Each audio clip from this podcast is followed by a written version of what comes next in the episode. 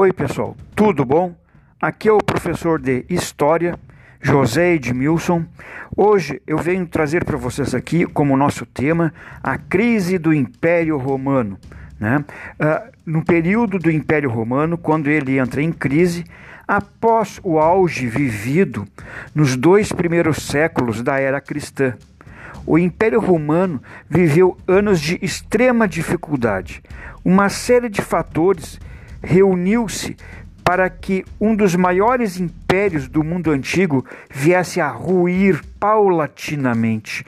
Podemos apontar a crise do sistema escravista, a estagnação comercial, a diminuição da produção agrícola e a pressão exercida pelos povos germânicos que viviam nas fronteiras do império.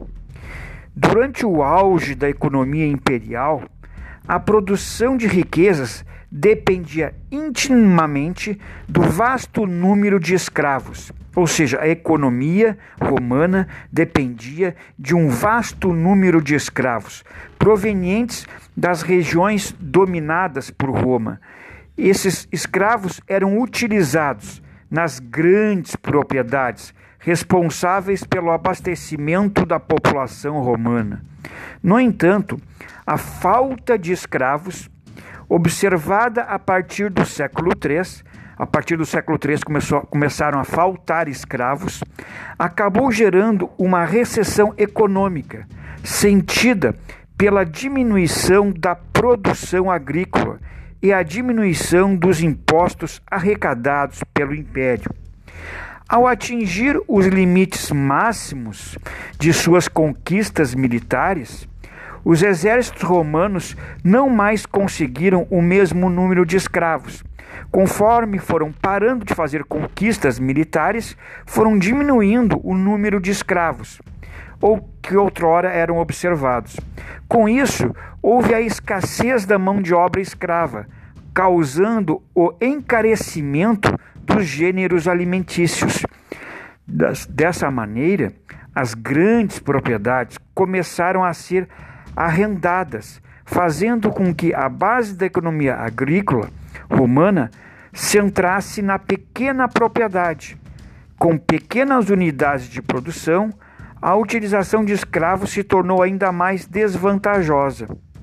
Além disso, outro fator de importância, outro fator foi a importância religiosa que contribuiu para a crise escravista. A ascensão do ideário cristão fez com que a escravidão fosse vista de forma negativa. Ou seja, a ascensão do cristianismo começou a fazer com que a escravidão fosse vista de forma negativa. Muitos proprietários convertidos ao cristianismo libertaram seus escravos. Cristãos convertidos começaram a libertar seus escravos em prova de sua nova fé. Além disso, os próprios escravos, atraídos pela palavra cristã, negavam-se a privar-se de sua liberdade. Com isso, a economia romana teve que se adaptar a novas formas de trabalho e produção que contornassem a nova situação. O sistema de arrendamento promoveu a associação de entre escravos, agricultores livres e os antigos proprietários.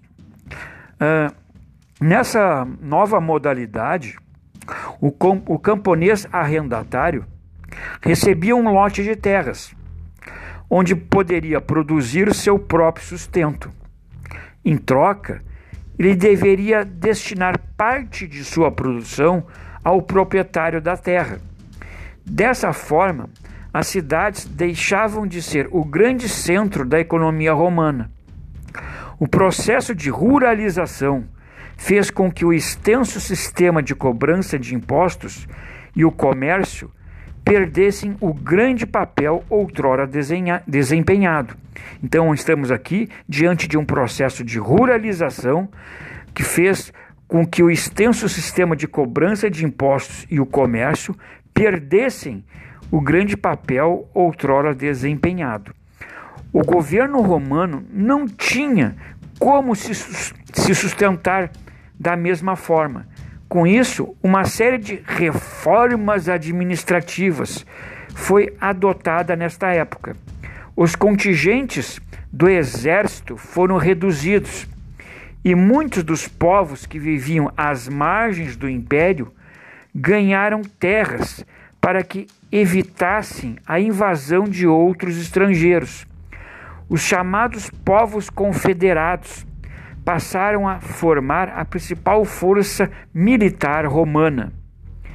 A inviabilidade de um vasto império foi marcante durante o reinado de Diocleciano. Diocleciano, em seu governo, o antigo império único foi dividido em dois. Então, no governo do Diocleciano, o grande império romano foi dividido em dois: o Império Romano do Oriente e o Império Romano do Ocidente. Além disso, a tetrarquia, tetrarquia foi instituída, sistema onde um imperador Augusto era auxiliado por um imperador menor chamado César. Depois de 20 anos, o César ascendia ao cargo de Augusto e nomeava um novo César que deveria seguir a mesma trajetória. Com a morte do Diocleciano, os imperadores disputaram o poder entre si. Desses conflitos, Constantino saiu vitorioso. Constantino saiu vitorioso e voltou a centralizar o governo nas mãos de um único imperador. Escapando da decadência econômica da cidade de Roma, transferiu o império para a cidade de Constantinopla. Então, Constantino transferiu a capital para Constantinopla e buscou apoio político ao oficializar o culto cristão. Então, o Constantino, além de transferir a capital para Constantinopla, ele oficializa o cristianismo, o culto ao Jesus Cristo. No século IV, o avanço intermitente dos povos germânicos, aqui vamos ver começar a ter o avanço dos povos bárbaros, os povos germânicos, de, deram sinais de derradeira extinção do império. Pressionados pelos hunos, os hunos, e à procura de terras mais férteis, os germânicos invadiram as possessões romanas. Somente no século V, com a invasão dos Érulos, a cidade de Roma, vemos a derrocada final do Império Romano, a queda do último imperador romano, Rômulo Augusto, encerrou o antigo Império Romano. Isto aconteceu no ano de 476, a queda do Império Romano do Ocidente, com a invasão né, dos hunos, dos povos bárbaros. Bom, pessoal, até aqui era isto.